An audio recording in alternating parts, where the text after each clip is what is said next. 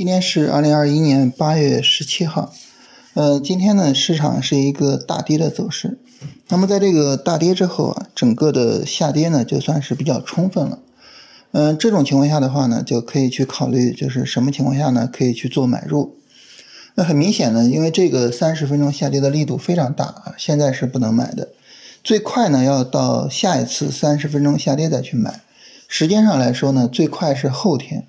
啊，所以基本上呢，明天是没有什么事情可以去做的。呃，明天呢，可以就是比如说翻一翻基本面的资料，然后翻一翻各个板块啊，大概熟悉一下现在走的好的板块啊，为下一步操作选板块、选股去做一些准备。呃，另外呢，有一个要提醒一下的，就是这次下跌的力度还是非常大。呃，我们后面做操作啊，做这个买入的时候，还是要去。注意一下，就是仓位的控制啊，就是尽可能的呢，把这个风险去控制一下。呃，这是整体上这个行情的情况。然后呢，我们接着聊均线哈。关于均线呢，就是昨天这个评论里边哈，呃，有有两个话题啊，有有两个评论可以去跟大家来聊一下。首先一个评论呢，就是说这个我们怎么样去定义啊对均线的突破？是吧？那你说这个价格在均线的上方啊，这是看涨啊；价格在均线的下方，这是看跌。那很明显是吧？我可以去在呃价格自下而上突破均线的时候做买入啊，自上而下突破均线的时候呢做卖出。那怎么去定义这个突破呢？对吧？这是一个问题。第二个问题是什么呢？就是说这个突破啊，它具有很大的随机性，是吧？所以他很多时候呢，可能突破了之后，第二天就又回来了。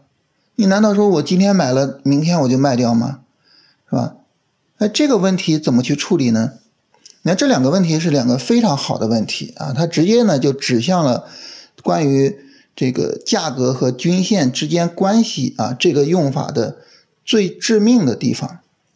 就像我们刚才说的哈，自下而上向上突破均线可以买入，但是怎么算突破？你比如说，我盘中突破算突破吗？哎，我们可能觉得哈，这肯定不算是吧？那你盘中突破，你收盘回去了呢，对不对？那好，那我等收盘突破。那收盘突破算突破吗？那那也可能第二天回去啊。那如果收盘突破也不能算，那怎么算呢？啊，就是人们采用了很多的办法啊，去解决这个问题啊。最常见的就是。一个呢，通过空间的方式，还有一个呢，通过时间的方式。空间的方式是什么方式呢？你比如说啊，价格向上突破这个六十日均线，我去做买入吧哈。那好，它突破突破多大呢？从空间上啊，价格大于六十日均线，大于它百分之五啊，我就算它正式突破了，是吧？那这是空间的方式，也就是突破的幅度够大，再回去啊，很难回去了。我就算它正式突破了，这是一种。第二种方式是什么呢？时间的方式。你比如说，我在六十日均线上方啊横盘啊横个三天，横个五天，哎，你看三五天都没有跌下去，哎，这就算突破了啊。那么这两种方式呢，是对于这个突破做筛选的最重要的方式啊。但是你说这两个方式它好用吗？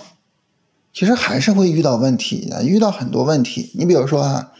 这个你向上突破是吧？突破百分之五，首先呢，这就导致啊，我有了更大的止损幅度啊，有了更多的行情损耗。其次呢，它突破百分之五，它就不会再跌下来吗？谁规定的是吧？那市场的随机性，它还是有可能跌下来，所以这个好像没有什么特别的用途啊。当然了，在上面待三天或者待五天也一样。啊，而且呢，还有一个很有意思的地方，就是如果说呢，价格突破六十线啊，它整个突破的力度非常大，这个时候呢，你三五天，如果是三五根大阳线，它可能百分之五都搂不住，是吧？啊，那这个时候呢，你你你你可能吃亏吃的还是会非常厉害的。总之啊，就是关于价格对于均线的突破，没有一个很好的确定办法。就这个事儿呢，就很让人犯愁，是吧？然后呢，很多的这个呃做均线啊这个交易方法的这个使用者就去讨论说这事儿咱怎么办呢？哎，想来想去呢，想了一个很有意思的办法。然后我们考虑一个就是特别有意思的点是什么呢？你想什么叫收盘价？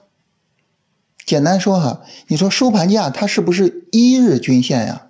就你把那个均线周期改成一的话，那么这个均线的这个值和每天的收盘价它是不是一样啊？那好，价格向上突破，比如说突破六十线啊，或者突破十均线啊，这都一样哈，它是不是等于一均线突破六十线，一均线突破六十线呀？呃，突破十均线呀？所以呢，这个时候呢，哎，人们就产生了一个什么想法呢？如果说啊，价格直接向上突破，这个呢不靠谱，是吧？那好，那我改成二均线行不行？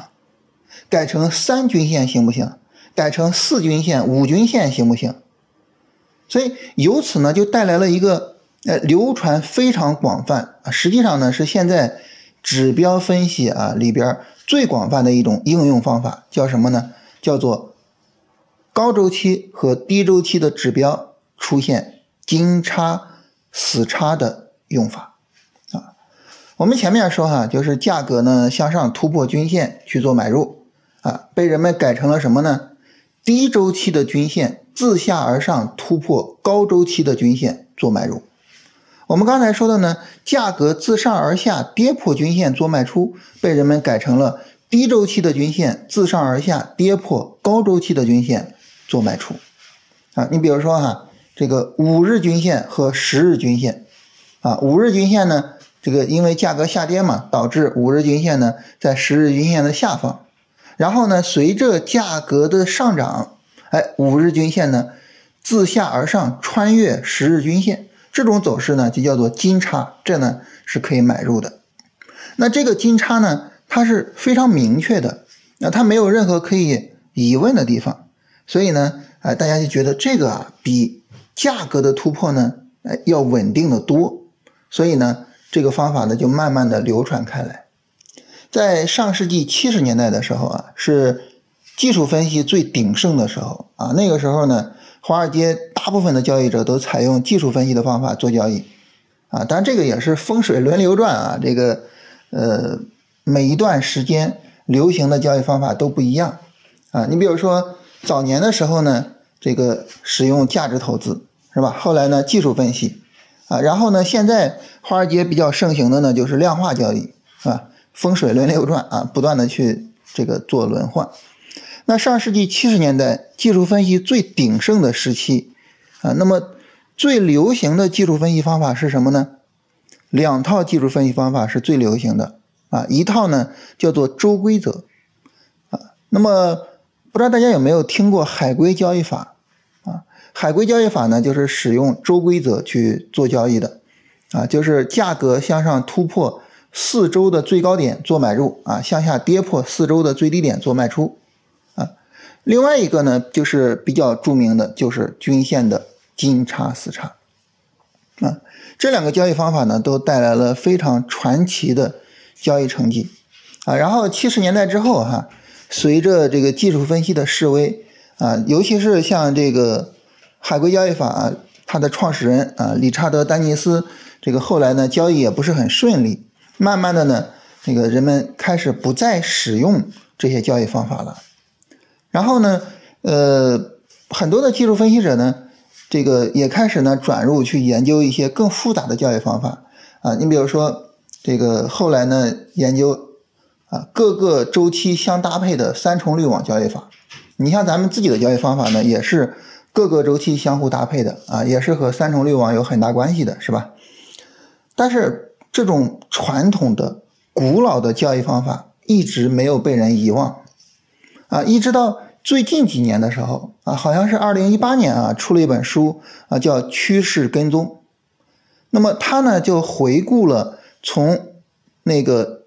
就是金叉死叉最鼎盛的时候，一直回顾到什么呢？一直回顾到这个最近这两年，啊，回顾到二零一八年，他发现呢，如果说我们使用均线的金叉死叉去做这个交易的话，实际上呢是可以稳定的获得非常高的一个收益的，啊，那本书我看了之后，我也是大受震撼。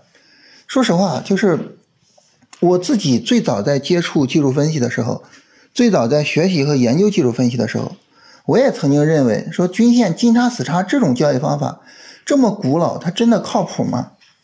啊，我也觉得呢。你比如说金叉买入，死叉卖出太滞后了，或者是有很多诸如此类的问题。但是看了那本书之后，真的觉得不得不佩服，因为他是非常严谨的啊去做了一个复盘和论证。所以呢，就是我觉得，就哪怕这个方法呢很古老，哪怕呢我们会觉得，哎，它可能有很多问题。你比如说金叉进场太晚了，或者是什么，但是呢。依然很值得跟大家去介绍一下啊，依然很值得去跟大家说，就这是均线使用的一个最重要的方法啊。同时呢，这个金叉死叉的用法呢，也影响到了其他指标的运用啊。你比如说到后面我们去聊 MACD 啊，MACD 呢，它的金叉死叉也是一个常规用法。再比如说呢，我们后面聊像 KD 指标是吧？这些指标呢，它们。使用这个金叉死叉，它们呢都会是常规用法，就是这种思想，实际上呢是影响了其他所有的近乎所有的指标，啊，所以就是，呃，这是我们今天要聊的这个东西，就是金叉死叉啊它的运用，啊，低周期的指标自下而上穿越高周期指标是金叉，可以去做买入，啊，那么低周期的指标呢自上而下跌破。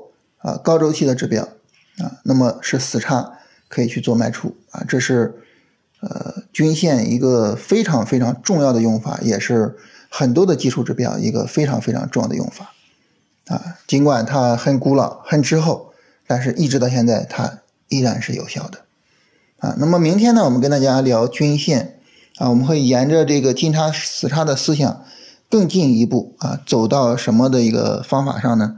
叫做多头排列和空头排列。